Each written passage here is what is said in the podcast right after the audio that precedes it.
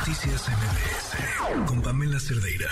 Sí, en otro tema en el que también estamos atentos y atentas, em, que tiene que ver con otro orden de ideas, por supuesto, es la elección en el Estado de México. Estamos hablando eh, del estado con mayor cantidad de población en el país. Es un lugar importante, todos lo son, pero este por la cantidad de población es un lugar importantísimo, es una elección grande y le agradezco muchísimo a Amalia Pulido Gómez, consejera presidenta del Instituto Electoral del Estado de México, que nos acompaña en la línea. Consejera, ¿qué tal? Muy buenas noches.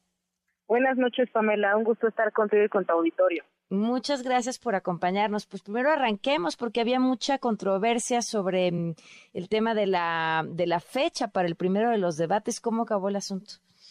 Así es, hoy sesionó el comité eh, de debates acordando que el primer debate se celebrará el día 20 de abril, como estaba eh, ya acordado en la primera reunión de trabajo que tuvieron la semana pasada.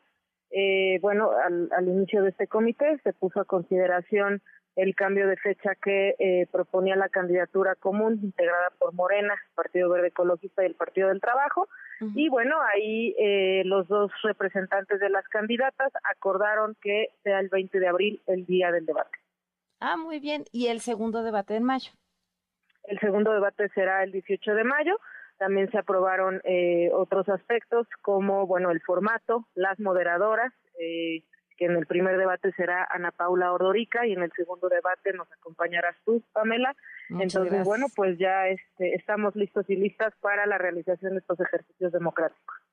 Eh, ahora, eh, ¿es obligatorio que mm, las candidatas asistan a los debates?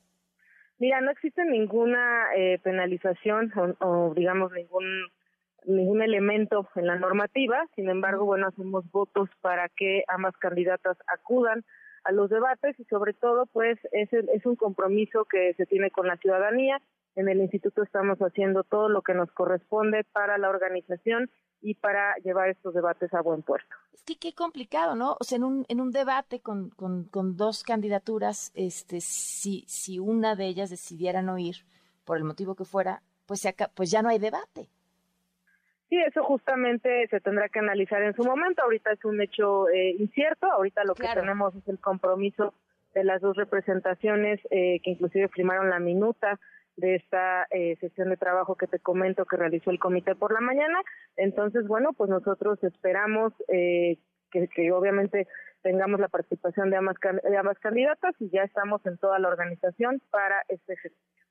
Qué bueno, será sin duda será un ejercicio muy muy seguido y creo que es importante. Eh, yo siempre insisto en que los debates tendrían que ser eh, los para alcaldías, los de los gobiernos estatales, los eh, presidenciales, por supuesto, todos de carácter obligatorio, porque es la, la cara que se le da a la ciudadanía con mucha más claridad para poder comparar eh, propuestas y tomar un voto informado, una decisión informada.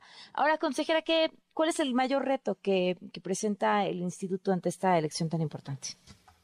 Bueno, la verdad es que en este momento eh, ya nos sentimos muy tranquilos y tranquilas porque prácticamente está todo previsto para que todos los, los y las mexiquenses se encuentren una casilla eh, en la cual puedan votar. Ahorita estamos pues trabajando en el programa de resultados preliminares, en la organización de los debates, eh, por supuesto en el seguimiento a nuestros órganos desconcentrados, los 45 órganos desconcentrados.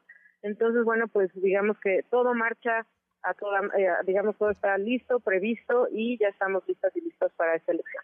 Perfecto, pues estaremos al tanto y muchas gracias por tomarnos la, la, mañana, no bueno, ya me contagié la llamada, muchísimas gracias. Al contrario, Pamela, un gusto como siempre. Noticias